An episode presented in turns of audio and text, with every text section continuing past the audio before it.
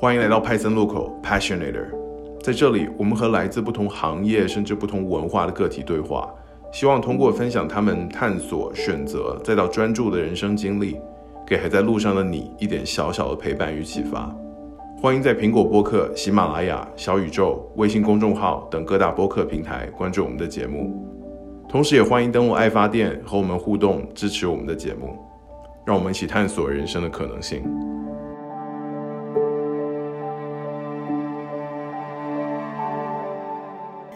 找工作的时候就有一个 HR 跟我吐槽：“你怎么不去考研啊？”他说：“大部分人都去考研了，就是大家的选择都会更保守一点。”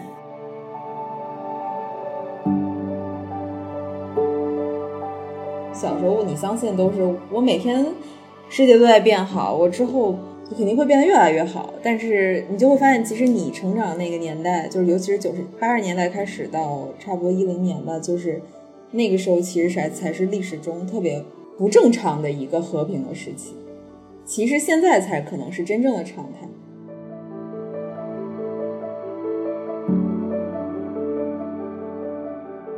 我今年最大的变动可能就是生了一场病吧，然后在治疗中，然后让我。学习到就是我们要更多的观察自己的身体吧。很多时候我们去追求很多外面的东西，或者说觉得我要那个 achievements，我要在事业上有成就，在什么上面获得什么东西，但是忘记了去跟自己的身体做交流，或者听到它，呃，给你发出的一些信号。但我唯一觉得。嗯，过去这一年自己变得更加内收了，就是以前还是一个蛮有分享欲的人，可能因为这个风控封久了以后呢，就是对世界和对别人缺少了一些好奇，也不想去关心外面的事情，就整个人变得很钝，觉得这个其实对我来说是一个很不好的事情。我跟一些朋友交流，好像有些人也有我这样的一种状态，就是感觉是一种集体抑郁的那种状态。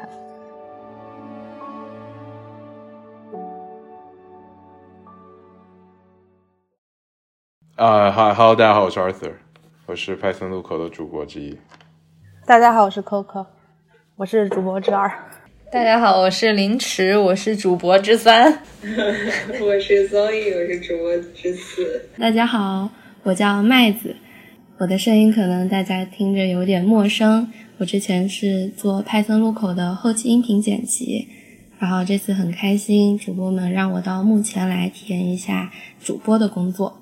嗯，今天这期节目比较特殊，就是没有真正的嘉宾。都是由派森路口的四位主播，还有我跟听众朋友们聊一聊关于过去一年生活呀、工作呀，还有对 Python 录口这个节目的感受。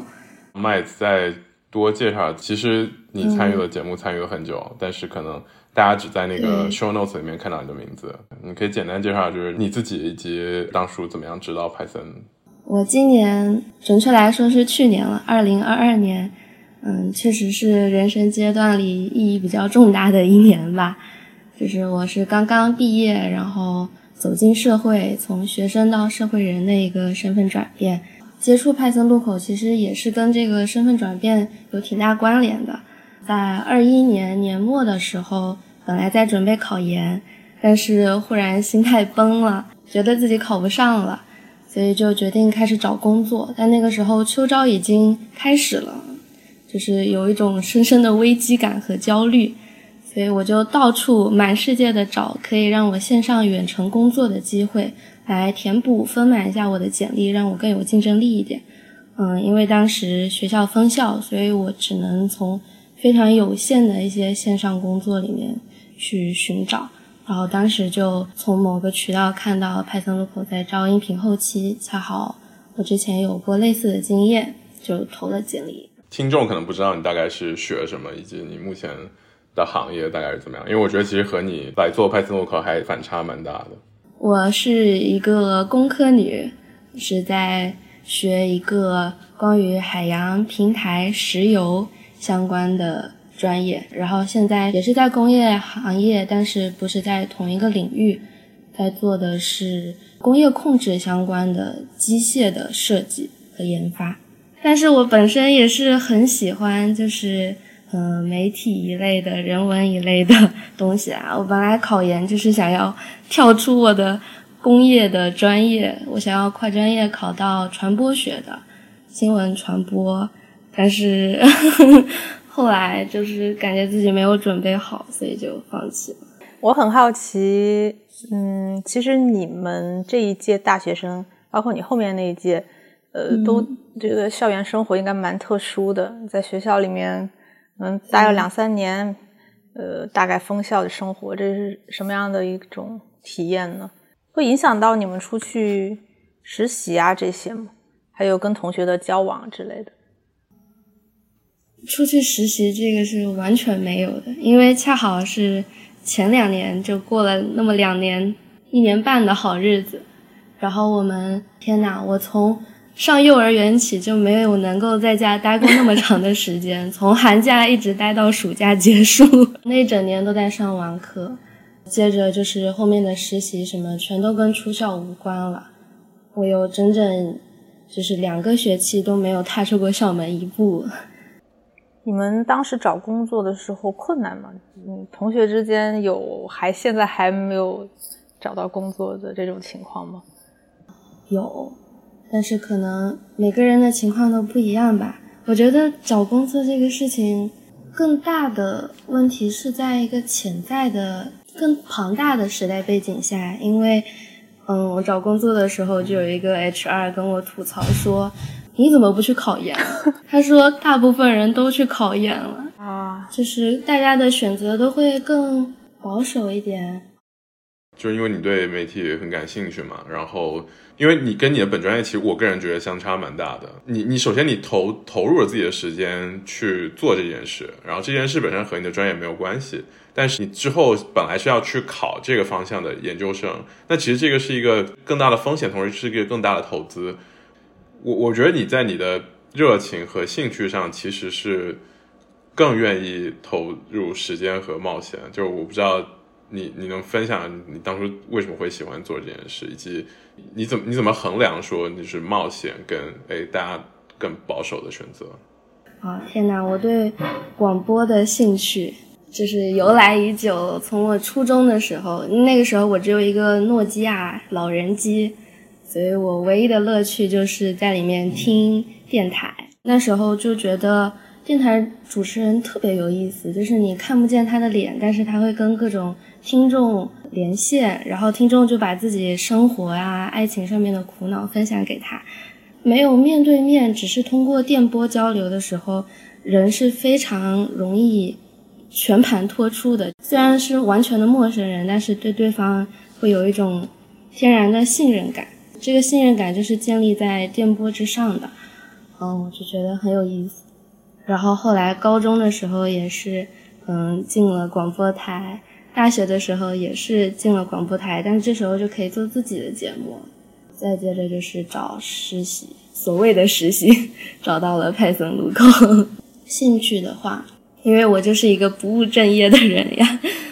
就是一个正事儿摆在面前，我永远会去做那个优先级最低的事情，总是不想要去做正事儿。可能优先级低的事情是你比较热爱的事情，应该是吧？能赚钱的往往不是那么有意思。对你之后，因为你之前把它作为考研的方向嘛，那其实是把这个好玩的，但你想做，但本来它不是正式的，你把它如果作为考研方向，它要变成正式。我不知道你怎么你怎么样去做那个决定？这个你你要说服自己吗？还是说你要家家里有有反对吗？我妈妈她对我的人生会比较有期待一点，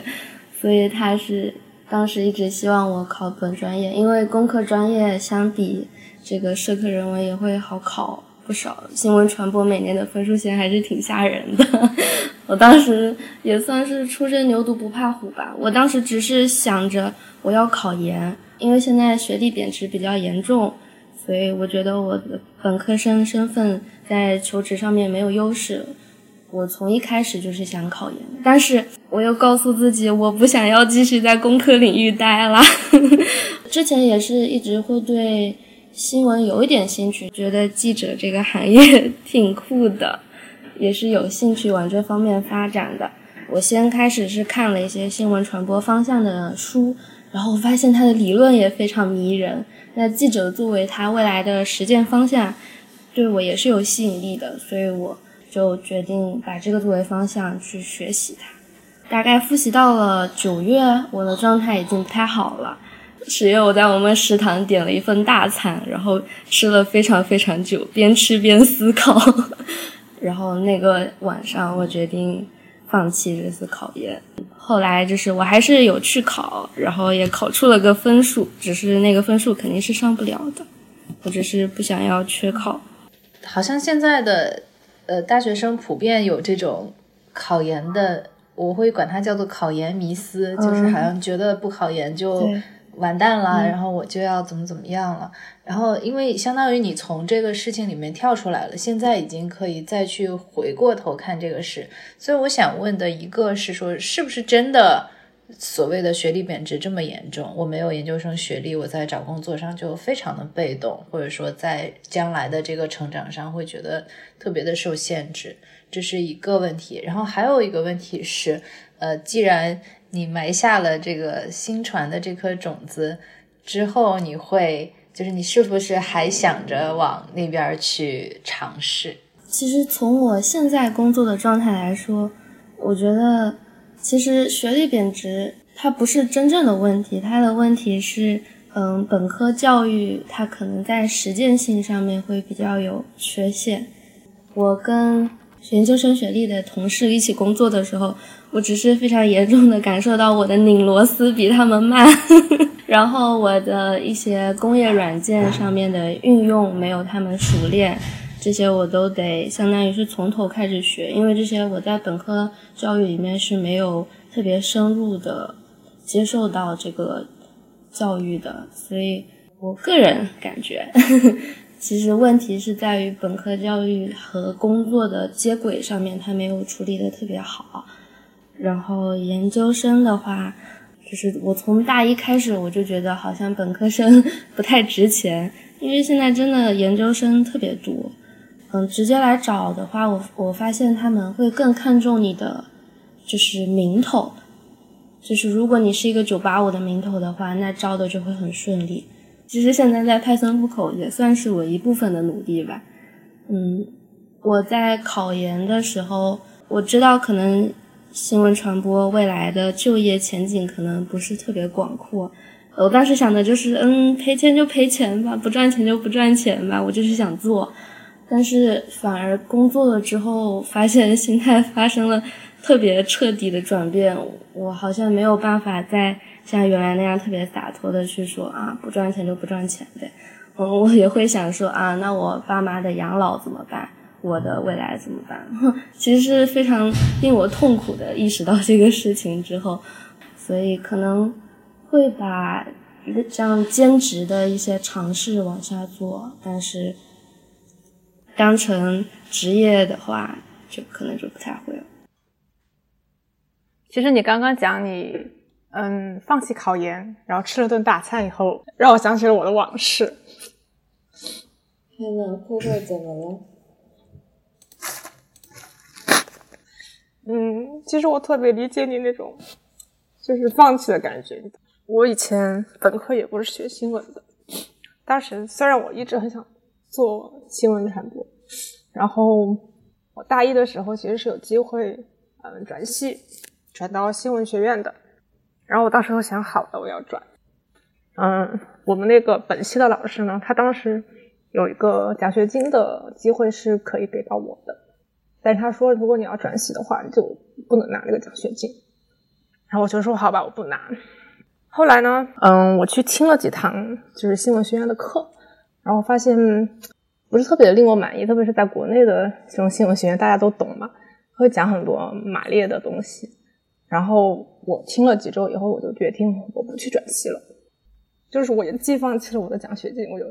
放弃了我想做的那个方向。我也就是在我们系的那个厕所里面 哭了，哭了好久才出来的。当时出来的时候，眼睛还红的、肿的，然后还碰到了当时那个，呃，说跟我聊那个奖学金的辅导老师，他看到我，然后一脸诧异，我就想起了这个事情。就是，当时我现在还是做了新闻。就是我觉得，如果你喜欢这个事情的话，其实你总有机会再遇到他的。嗯，我觉得你真的很勇敢。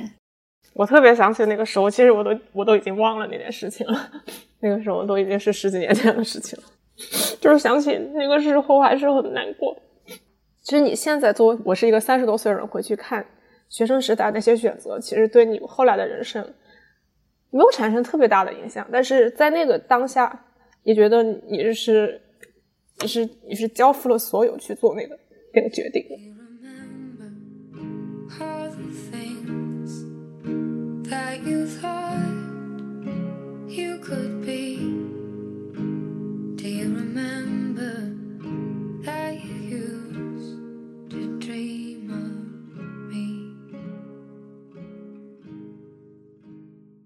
但我觉得你刚刚讲的那个，就是在那个时间点上，你会觉得你做这个选择是可能会决定你一辈子。我觉得我我有这个感觉，但但我好奇说为什么？就为什么我们会在？就可能你回过头去看，说它不一定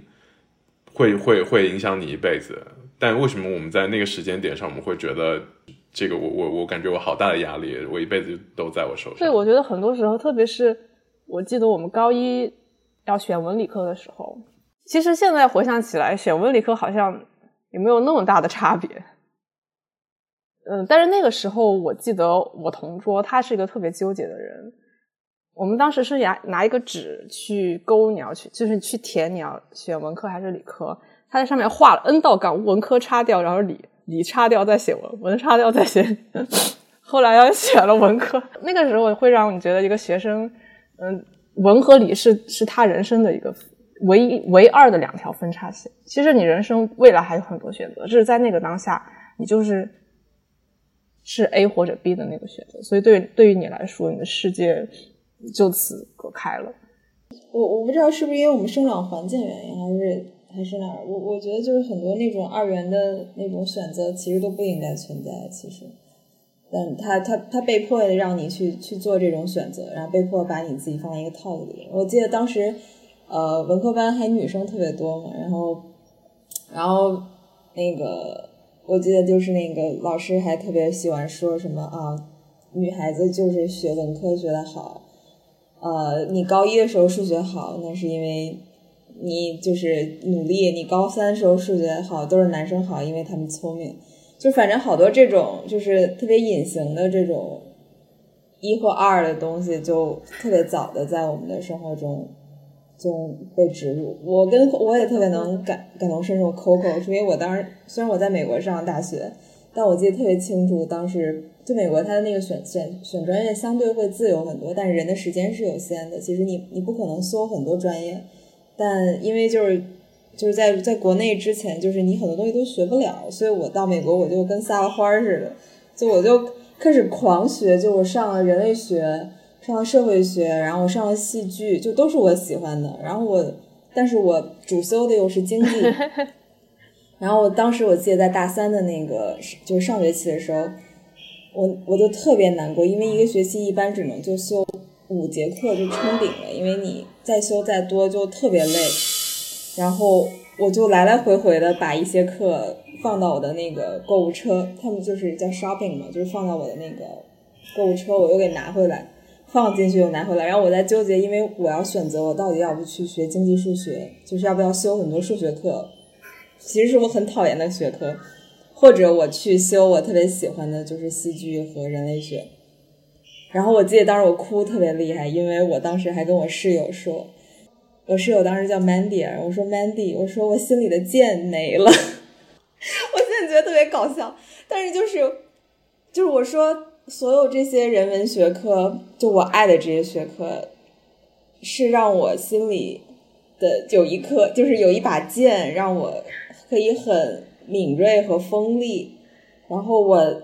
但是我最后选择了去学经济数学，就是我因为我要修很多数学课，因为我之前都没修。然后我说，我感觉自己就从此踏上了一条常规的路。然后我研究生，我还是去学了国际关系的这种，就是这个研究，就最后还是回来了。我就觉得兜兜转转特别有意思。我觉得不管是国内，其实国外有时候也是，就是它人为的设，它的制度里面设置了太多，你必须要去选这种二元对立的东西。所以让你在在那个很早的阶段必须要去做这种，实际上你不需要在那个年龄做的选择，因为有很有可能之后你之后有更多阅历之后，其实就算让你再去做那个选择，你会更清晰你要做什么。但其实我觉得回就除了外部环境之外，我觉得内在的有没有可能是当当你比如说你在选文科理科，你你你很焦虑，你选不下去，呃，可能是不是一个是因为说你你因为你不知道未来是。到底是文科好还是理科好？或者说未来到底你想做的是到底哪一个会对你更帮助更大？对未的未来的这个恐惧，我觉得还有一个是自己对自己的期待很高。因为如果你自己对自己没有期待的话，其实你不会 care 你到底选哪一个，就是因为未来的未知的不确定性太大了。然后其实你对你自己又是有很高期待的，那在在当下做这个选择，到底哪一个才能？就是更容易帮你实现你的目标，我觉得才才导致这个很难。我觉得就对你，你刚刚就想说那个我们的内耗吧，然后我发现内耗这件事儿真的还是，我发现就是贯穿，反正是贯穿我很久很久的一件事情。然后可能我小时候都不知道那叫内耗，但就是会纠结。然后，但是我现在就觉得，其实内耗和纠结其实特别损耗一个人的，就其实并不在于你选了什么。而是说你能不能坦然的接受你的选择，然后特别的全身心的投入。其实你你，我觉得我当时哭的那个点就是在于，如果我选了别人觉得对的、有前景的，但是我内心痛苦的东西，我觉得好像我就丢失了我自己的那个一部分。对，但但其实其实就是应该应该的一个态度是说，其实所有东西都可以 offer 你。一些你能学到的东西，而且我觉得这个也跟就是每个人的认知的那个能力，就跟当初的认知能力很有关系。就我现在回头来看，其实我很感激当时我去学的就是经济，然后去学了一些数学，即使是不是我特别擅长的东西，因为因为可能是跟我现在职业有关。就我现在在用，比如说呃 aggregate supply 这种这种概念去想很多问题的时候，我就觉得哇。这太聪明了，但我从曾经就觉得好无聊，我天天在那个板子上画来画去，那个 supply 里面 supply 里面画了三个学期，现在就觉得，哇哦，所以就是 you never know，you never know。我比较同意你们说的，就是还是要根据自己的心，然后最后其实都会绕回来。我当时去交换的时候，我去那个伦敦正经交换，其实当时我是完全没想过学国际关系。就但只是说，当时在一个 finance 的课和一个就是国际政治经济什么的课之间选，是是一个成本相对比较小的，它其实就是一个暑假的时间。那我想说，一个暑假的时间我就可以，我不用去考虑工作，我就这个暑假跟我就去学那些有的没的，就是它就没有用，我就花一个暑假，怎么了？就就但但结果我会发现，就学了一个暑假之后，我觉得，哎，我我我之后一定要学这个，就所以我我回到学校我又加了一个 minor。就我觉得，如果你跟着你自己的心走的话，就至少你不会后悔。就可能你会失去一些东西，但你不会后悔。我可能现阶段会更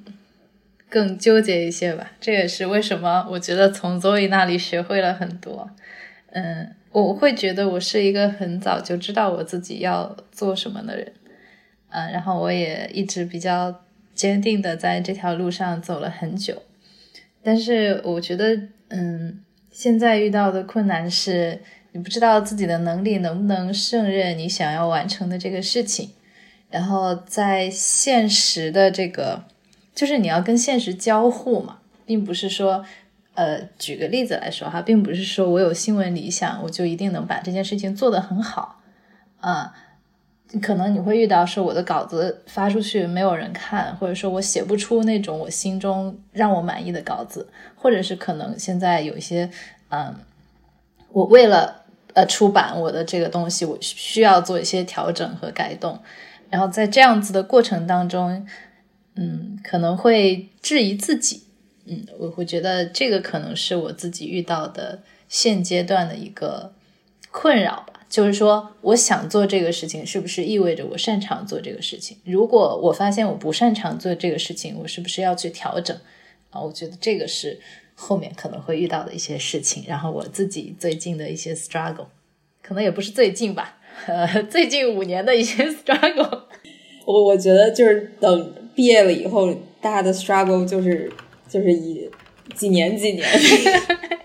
小时候都是啊，我我高二那个学期，就现在就觉得哇哦，就是那个小时候都是哎呀，上一次考试。对对对，现在就是我这两年都没有什么起色。对，我挺同意你的，临时老师。嗯，我觉得就是比如说，就拿我自己的行业，其实是我最想做的行业，但是现在做到一个瓶颈了，就是觉得自己有点原地踏步了。而且你也知道，你跟行业内的最顶尖的人是没有办法比的。会让你很沮丧，也是我这份工作现在是喜忧参半，知道自己的局限性在哪里，但是不知道自己还能做什么。可能和 Arthur 刚才说的，我们之前对自己的期许，或者跟 Zoe 说的我们之前成长的环境都有关系。就是，呃，我觉得或多或少大家都会在这个一个 ranking 的这样子的一个系统里面，然后觉得小时候说我要做得更好。我要在某一个选择，然后在这个选择这条路上往前走的很好，然后长大了不就是这个中二病破碎的时候吗？就是芸芸众生如何接纳自己？是啊是啊，被社会毒打了就。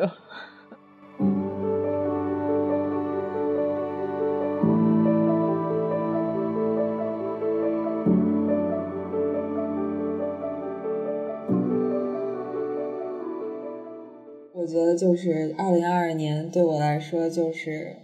就是 sucks，就是 fucking sucks。我觉得过去过去三年，其实呃整个世界，包括我觉得尤其是中国人，就经历了太多了。然后我觉得这种东西其实大家都不应该被承受，但是大家都在默默的承受。之前会觉得 OK，嗯，it's fine，就是所有东西都会都会变好。最近的话，就是觉得之后可能会越来越难，就因为我我发现我之前一直想都是我自己跟自己个人有关的东西，比如说啊，我要去做什么工作，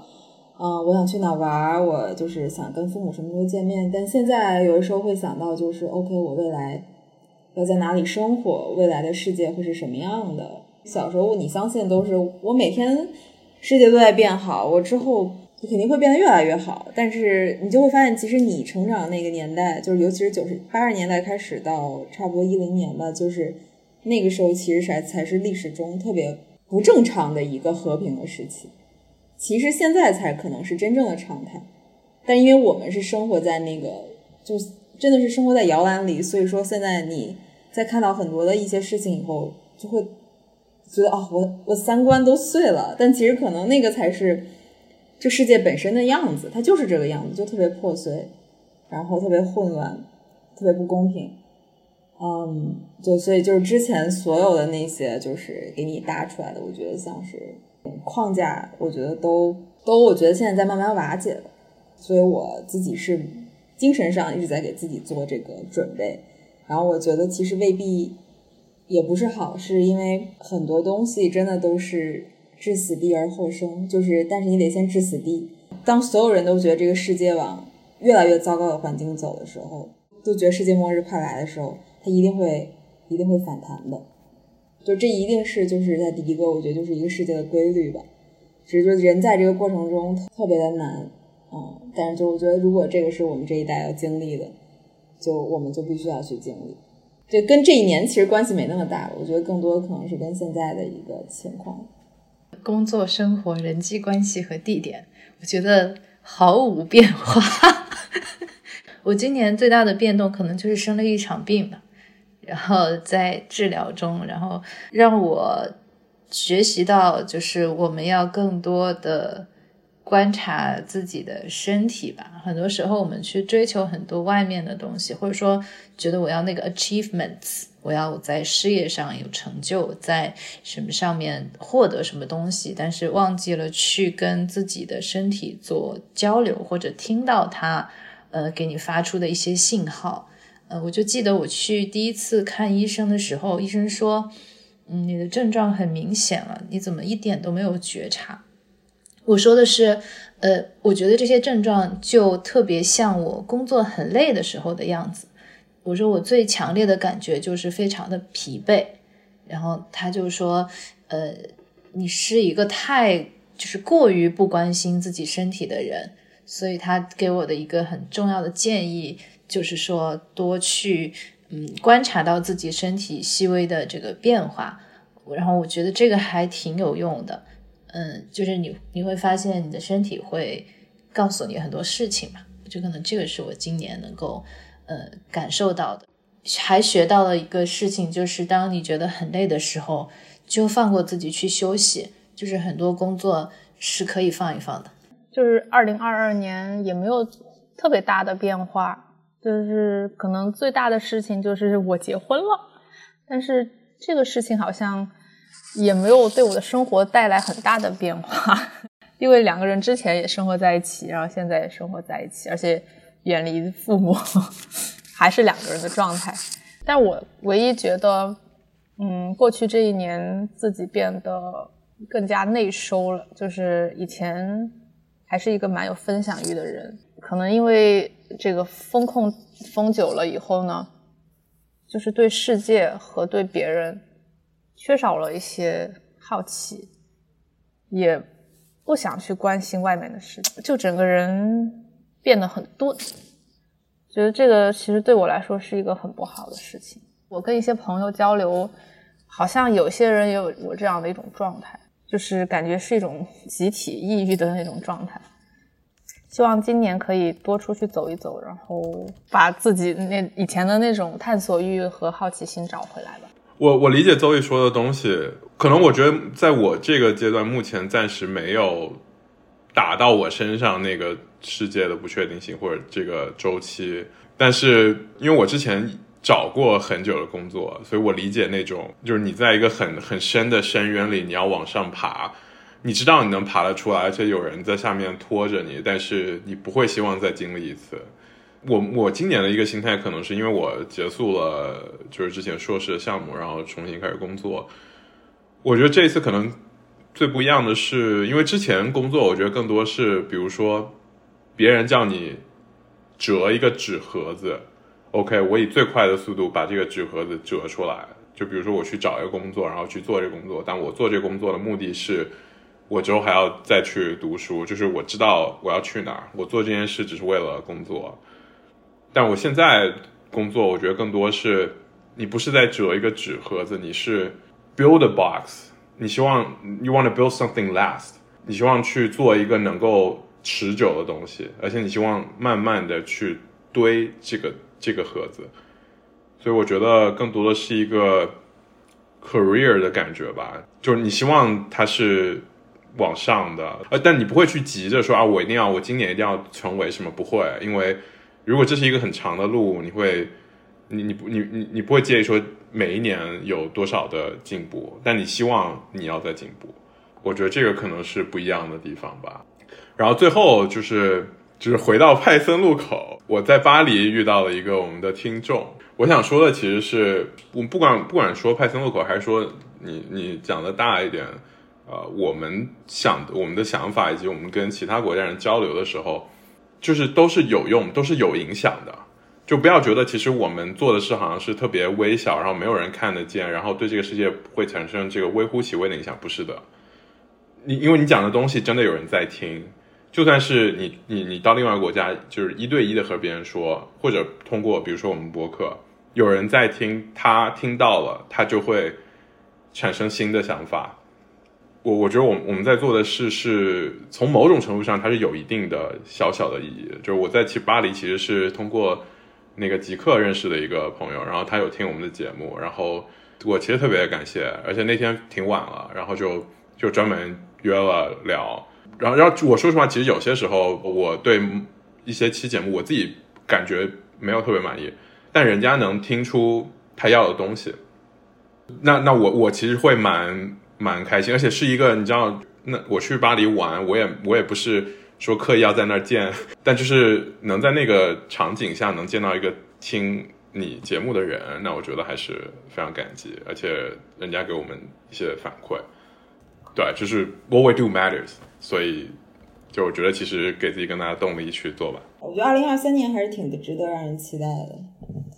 我特别能理解 Coco 刚才说的，他就说整个人特别钝，因为我觉得即使就在新加坡你是可以出去的，但我觉得因为工作了以后嘛，就是其实你的生活是肯定会变得稍微单调一些的。好像我没有那种就是就是反正那种特别向上的那种活力了，就是肯定是没有我在学生的时候那么，比如说我会坐一个大巴就去纽约，然后。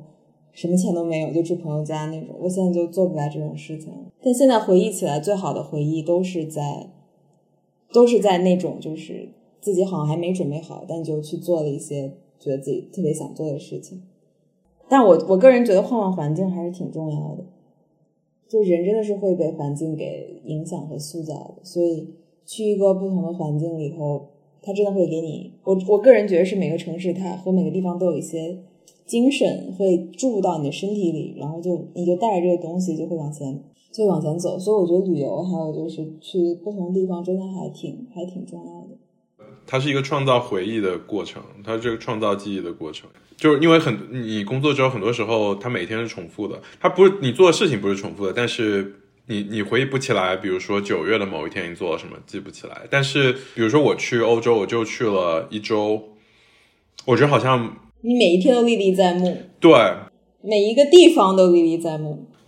但但但那个那个是能给你力量的，不管是去之前还是去之后。我觉得我我那那其实到你会发现到其实我我想我们每个人都知道，可能到最后到了你的最后一刻，你能想起来都是你的回忆。所以其实我我觉得去去有机会去创造这个回忆，比起其他的东西可能是更珍贵的。就是包括前两天还在。跟另外一个朋友聊，就是就是有人在等这个美国绿卡，因为美国绿卡要等很久，就是他们想可能要等个五六年，不像其他国家。我想说，嗯，如果你有这个五六年，你你不用被这个限制，你可以去其他的地方去做你想做的事。可能你如比如说你想做的事不在美国，那那可能你你能有更丰富的回忆，比起说你要在这儿等五年，不能比如说出境很困难，然后你要比如说只能做。可能类似的事情，那可能这五年的时间，相比一个另外的一个选择，会有更更少的回忆。所以我觉得，其实很多时候，虽然说可能大家有很多人觉得啊，美国绿卡我一定要拿它，但我觉得看你从怎么什么样的角度去思考，你你你你最后想最后想留下什么东西。所以所以麦呃，今年除了工作之外，还有什么其他的变动想和大家分享？嗯，说实话，工作这个变动已经大到盖过其他所有变动，好像都是跟工作就是从学生到社会人的这个身份转变有关的。比如说，现在天天跟室友都在热络的联系，以前感觉是一个很自然，但现在还在联系，就会觉得嗯很特别。还有就是可以给爸爸妈妈打钱了，还有就是没有寒暑假了，就是一些琐碎的事儿。好像主要还是工作，太年轻了，真的是，多好呀，多好呀！嗯，那就话题绕回来，所以你们当初到底是怎么聚集起来做这个播客的？当然就是从从焦虑开始了。这个播客是从我个人的焦虑中诞生的。然后，二零二零年就是很难受嘛，然后待在家嘛，就是当时还在加拿大，然后。就是主要是因为我当时是在领英上，我经常会找人去 networking 去聊，就是想问一下，哎，这个学校怎么样，工作怎么样？所以我做了很多次这样的 call 之后，我发现说，哎，为什么这个东西，就因为你你知道，人和人之间说话分享，我这个是最快的事情，就是比起你写公众号写什么，我觉得你跟你你知道什么，你跟我聊一遍我就知道了，这这最快的事。所以我觉得为什么我们不能把这个东西。去去去把它做回做成一个内容，所以我后来就想到说，OK，播客，因为我之前大部分听英文的播客，然后刚好二零年是好像是中文播客的一个什么元年，我当时不知道这个是元年，就是呃，所以所以就开始就想做这件事吧，就是我自己之前其实也想做这个，想有一个这种想有一个这个 pet project，对，然后后来就想说找人一起做，然后就想到说这个之前实习的时候有一个记者，他特别牛逼，想问 Coco 有没有兴趣？哦，我也是疫情的时候开始听播客，然后也自己也挺想做的，只是因为自己单打独斗做不了嘛。阿 Sir 当时来找我，我就觉得一拍即合了。然后临时老师是我拉来的朋友，Zoe 是阿 Sir 拉来的朋友。就我觉得是一个，你一旦把东西做出来了，其实就会吸引特定的人群，就是主要是这个吧。然后，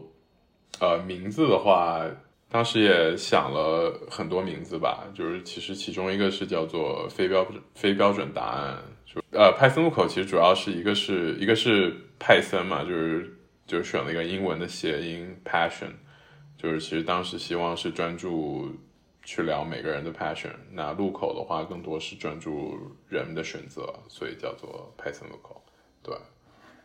那其实我觉得就是在派森路口这个名字的执行上还是有成功了，每感觉每一期都有在专注的聊这条线。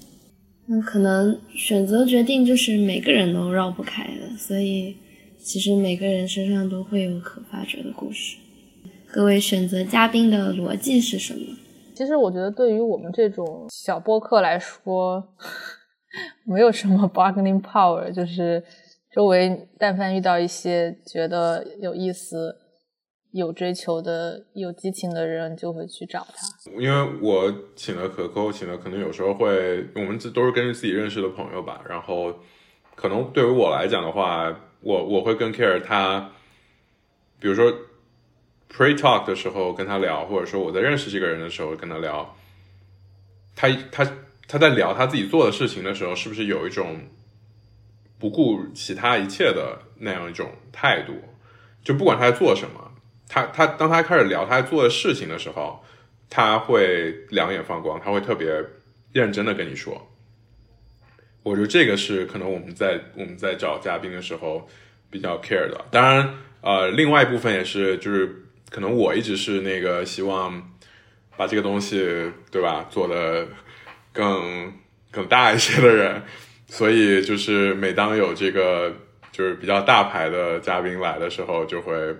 就是什么就是标准就不太重要，只要有流量可以蹭 是吧？对，包括我们和其他的播客这个串台的时候，对，就是就我我觉得这个其实是。我不知道是不是一个我的偏见，就是我在跟其他朋友说，包括可能 Coco，我们之前碰到一些嘉宾的时候，但我觉得这是一个偏见，但我觉得只有中国人，就是我在说，哎，我在做一个播客，只有中国的朋友会说，你们现在这个是有没有打算做大，还是说想就是随便玩一玩？就因为我跟外国人说的时候，没有人会问我。他们第一个反应是什么？哇哦 Wow, that's interesting. 这个其实我我我更是把它当成一个一个放松的东西在做。嗯嗯嗯，就是跟别人聊聊天。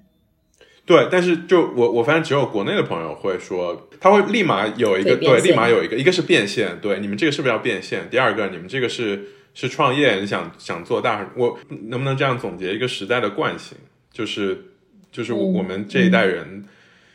做什么都想都要有用，对一一个是有用，一个是有用，同时我们习惯的是，这个这个东西是往上的，这个东西是会变大的，它是有可能的。我觉得这是一个良好的惯性，希望能保持。当然，可能在这个时代很难，但是我觉得可能这是一个很有意思的点吧。对，我发现我最近真的变了很多，就是我发现我那个。我之前爱听的播客跟我现在爱听的已经不一样了，就是我觉得就是我可能就是长大了，就是我现在我人生中面临的问题和我两年前做播客的时候面临的问题已经开始发生变化了，所以我就会需要新的内容，呃，来陪伴我，但在这种需要陪伴的这种需求还没有一直没有消失吗？对，然后我又前段时间又回过头，我最近就是因为可能也是年底了，所以就是也会一直回忆起，就是比如说学生时代特别喜欢听的播客，然后我又去猛的一听，然后我当时特别喜欢听心理学的播客和那个看理想，然后我就再回去听，然后我就说哇，我一听我感觉就回到了当时的那个那个感觉，就是你离知识很近，就你离很多特别伟大的东西特别近的一种感觉。然后我觉得就是不管是播客也好，还是比如说视频内容也好，就是如果它能给我带来这种感觉，我都会感觉到啊，我好像回到家了，就是那种 I'm home 的感觉。还挺神奇，就虽然我的需求一直在发生变化，但我其实寻求的就是那种那种感觉。大家可以聊一下对派森的期待。我觉得可能方向，我觉得因为大家大家经历事情都在变，大家做事情都在变，所以也不太知道说之后呃能不能保持一个方向。但我觉得其中有一点，可能我是希望能保持，就是。包括我其实我在巴黎碰到那个听众的时候，我也说，就是 human touch，就是可以，你可以把它翻译为同理心，或者说跟人接触的感觉。因为我自己是，我也听那些创业啊，就是创业、科技、投资、博客，但我觉得，我觉得我如果花时间在这儿，我会希望说，不管是我去理解别人，还是别人来理解我，就是我我我希望把那些。呃，人和人之间能互相理解，真的去去理解别人想法和内心感受的东西放在播客里，因为有太多的，嗯，我我没有什么资格做投资、做做创业科技的播客，但我觉得这个东西可能是其他播客里面有，但是我觉得可以可以更多的东西。对，投资创业这种专业领域的播客，它其实也是有就是更垂直一点的受众面的。但其实像同理心或者说人文这些方向的讨论，每个人都可以从中找到自己需要的部分。我觉得，嗯，希望播客还是像过去两年这样，嗯，打开我自己的世界吧。我个人觉得，我们应该就是珍视自己身上发生的一些变化，然后我觉得就是这个播客应该是记录我们。真实变化的这些的一个媒介吧，然后我觉得可能回头再来看，就是比如我们在做一年，可能再回头看第一期节目的时候，就会发现，其实还那种心境可能会发生变化，对。然后我觉得我们应该很诚实的把它给给记录下来，而不是说为了去谋合某种主题。而忘记其实自己真正的一种状态是什么。然后，而且我觉得我们毕业了有几年了嘛，也不算特别久，但是我们其实也能遇到之前可能觉得自己遇不到的人了。就比如说，曾经你觉得哦，他是一个很大牌的人，然后现在发现哦，他其实就是你的同事什么的，就是你就会发现哦，其实就请到这种所谓的嘉宾也会变得越来越容易了。就很多的困难曾曾经以为的困难都迎刃而解了。对所以就我觉得就是继续做下去就挺好的好谢谢大家谢谢大家谢谢麦子拜拜。Feels of my mind i'm happy that you tomorrow. What